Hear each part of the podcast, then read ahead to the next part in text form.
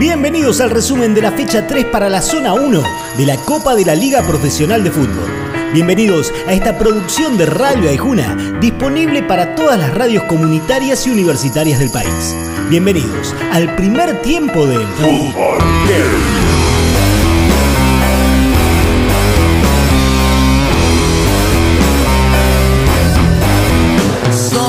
Que Gago es de T de Aldo Civi, el tiburón mostró un buen fútbol de cubrir espacio, rotando la pelota, priorizando siempre el ataque, pero el resultado no se le había dado hasta que enfrentó a Arsenal que viene mal, tres partidos perdidos de tres jugados. Y 3 a 0 para los de Pintita, que de a poco va mostrando su sello desde la línea de cal. Creo que estamos en un proceso, los procesos llevan tiempo, hay partidos que vamos a tener la idea bastante más clara, que nos van a salir las cosas. Hoy creo que tuvimos 20, 25 minutos del primer tiempo donde estuvimos bien, nos faltó un poquito más de profundidad y supimos entender el partido como se tenía mejor el segundo tiempo. Banfield venía dulce, pero tenía que enfrentar a otro que también arrancó bárbaro el torneo, el Colón de Eduardo Domínguez y Luis Miguel Rodríguez. Y la pulga brilló en cancha otra vez, armó juego, asistió e hizo un golazo para un tremendo 3 a 0 a favor del Sabalero. Sí, la música la pondrán los Palmeras en Colón, pero la verdad baila al ritmo del tucumano. ¿O no, Domínguez? Que hablar de, gol de Pulga, recomiendo que, lo vean, porque la resolución que, tiene es un jugador diferente. Entonces, a que no lo vio, que, que, lo vea. Este partido sirve para silenciar a aquellos que creen que desde la mera estadística se puede pensar el fútbol.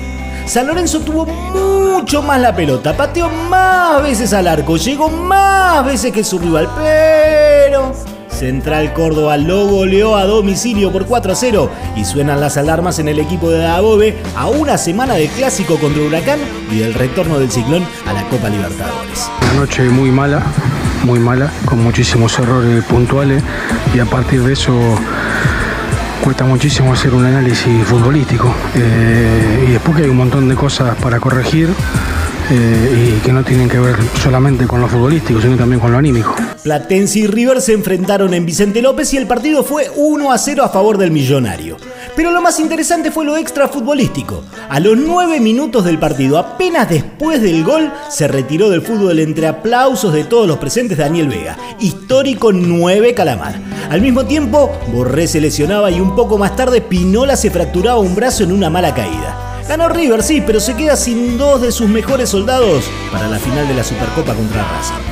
Analiza el partido del arquero de la banda, Franco Armani. Sabíamos que, que se iba a dar un partido de, esta manera. Como siempre digo, contento, contento cuando se saca el arco en cero y, ganamos, bueno, eh, uno, uno se va contento porque como arquero y como, como equipo buscamos eso todos los partidos, terminar con, nuestro arco en cero. Estudiantes y Racing jugaron un partido tan cerrado que casi casi no hubo ataques en todo el partido y el 0 a 0 final fue resultado cantado. Para la academia el problema es la lesión del arquero Arias poco antes de la final de la Supercopa Argentina contra River. Analiza el partido el delantero de los de Avellaneda, Enzo Copetti. Creo que mejoramos muchísimo del partido anterior, la verdad que fuimos superiores por así decir, tuvimos mucho la pelota, tuvimos las mejores situaciones durante todo el partido casi, ellos tuvieron no muy clara y la verdad que que el equipo estuvo muy bien hoy. En el Internacional Vélez se aprovechó del mal momento de Argentinos Juniors con su juego sólido y le ganó en la paternal por 2 a 0 en lo que fue el retorno del fútbol a la televisión pública. En el bicho hay preocupación porque Milito no encuentra la vuelta y se viene la Libertadores. En el Fortín las cosas salen cada vez mejor de la mano de Mauricio Pellegrino. Creo que fue un partido difícil. Para mí lo más importante y lo que más me ha gustado, la segunda parte del equipo salió fuerte de nuevo, con ganas de seguir eh, mirando el arco contrario, de hacer el gol y bueno, el segundo gol nos dio tranquilidad para manejar los tiempos del partido. Para hoy queda Rosario Central Godoy Cruz desde las 9 y media de la noche en Arroyito.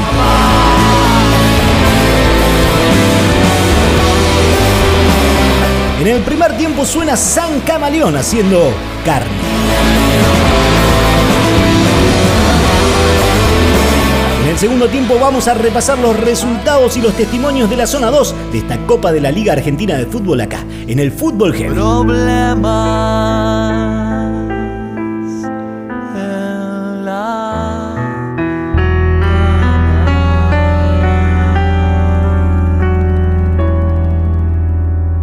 Escucha el Fútbol Heavy cuando quieras en Spotify. Aijuna. Bien de acá. Bienvenidos al resumen de la fecha 3 para la zona 2 de la Copa de la Liga Profesional de Fútbol. Bienvenidos a esta producción de Radio Aijuna, disponible para todas las radios comunitarias y universitarias del país. Bienvenidos al segundo tiempo del Fútbol Somos la bala que va a entrar en tu cabeza, en la raíz de tu conciencia, en medio de tu vida gris. Somos la bala que va a entrar en tu cabeza, en la raíz de tu conciencia, en medio de tu vida gris. Sebastián se volvió a calzarse el uso de DT de defensa y el Halcón le respondió con un 1 a 0 a favor frente al preocupante patronato de Paraná que si hubiera descensos en esta temporada la pasaría muy pero muy mal. Analiza el partido el técnico de los de Varela. La verdad que rescato la paciencia del equipo y sobre todo no recibir situaciones en contra prácticamente, salvo dos balones detenidos. Lindo partido entre Talleres y Newells. Eh, mejor dicho, lindo segundo tiempo, porque recién ahí ambos equipos mostraron sus armas. Lo ganaba la lepra casi hasta el final cuando Diego Baloyes estampó el empate en dos para los cordobeses. Si bien Kudelka está en la cuerda floja por los malos resultados, el empate de todos modos le sienta bien al equipo rosarino.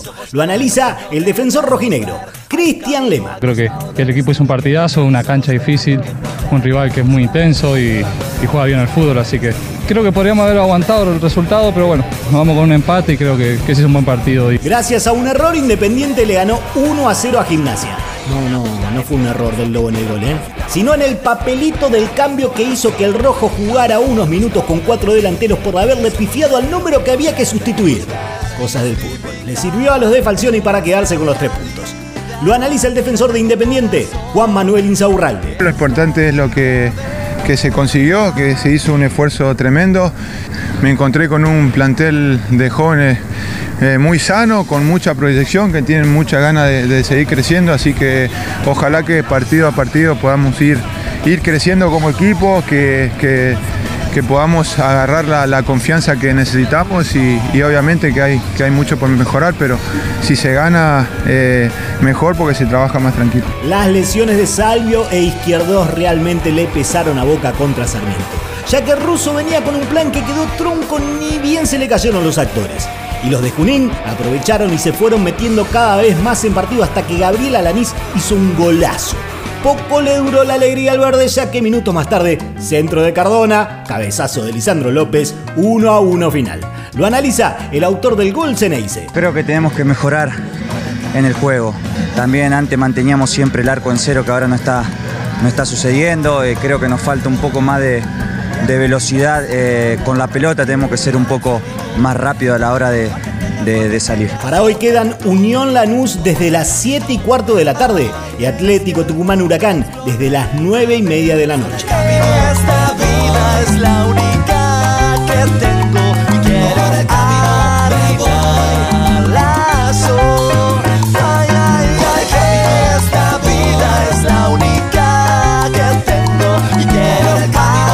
En el segundo tiempo suena otra vez San Cabaleón haciendo el camino.